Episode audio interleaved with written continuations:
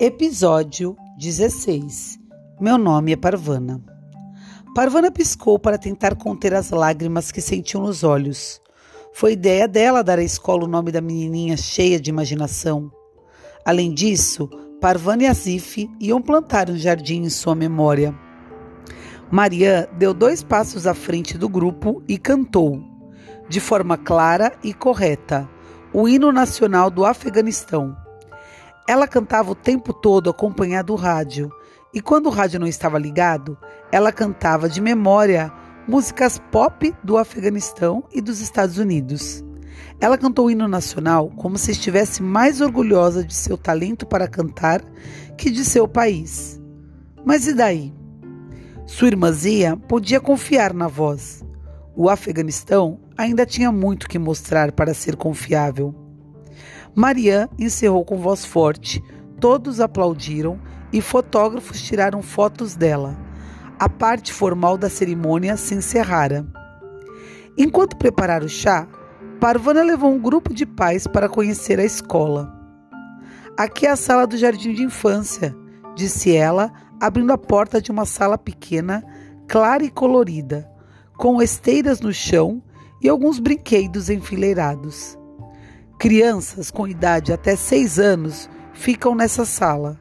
Elas vão aprender a cantar canções, escovar os dentes, lavar as mãos, fazer contas simples, escrever os próprios nomes, coisas assim. Elas vão aprender a rezar?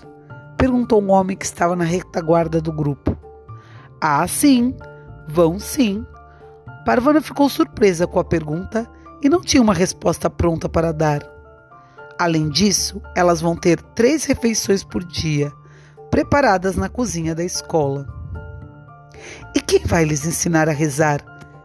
gritou-lhe o homem de antes. Temos excelentes professoras em nossa equipe. Mulheres? Mulheres vão lhes ensinar a rezar? Bem, vamos convidar o imã para lhes ensinar, respondeu Parvana. Mas ela não achou a resposta muito boa. Parecia que ele estava concordando com o homem que as mulheres não eram boas o bastante. Vamos ensinar também primeiros socorros e noções básicas de enfermagem, disse Parvana. E acrescentou: profissionais da área médica vão nos ensinar. A ideia é que toda menina deverá ter um bom conhecimento de cuidados básicos de saúde quando se formar. Com isso, será mais fácil arranjar emprego o que será bom para sua família e para a comunidade. Eles passaram para outra sala de aula.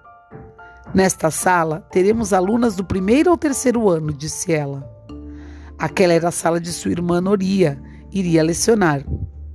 Nela havia três mesas grandes em volta das quais as alunas sentariam para fazer suas lições. As mesas podiam ser deslocadas para um lado para que se pudesse jogar, fazer exercícios e contar histórias. Elas vão aprender a ler e escrever e fazer contas simples.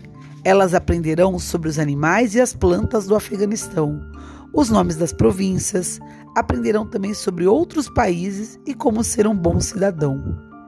Parvana sabia tudo isso, porque Noria praticamente não falara de outra coisa durante meses, examinando cada livro didático que encontrava e tendo longas discussões com a sua mãe. E você vê que a Parvana está muito animada com esse recomeço. E você, se tivesse que ficar responsável por uma escola, recomeçar, o que você acha que não podia faltar? O que seria imprescindível para as meninas aprender? Escreve para Ana Lu no Google Sala de Aula. Beijinho no coração.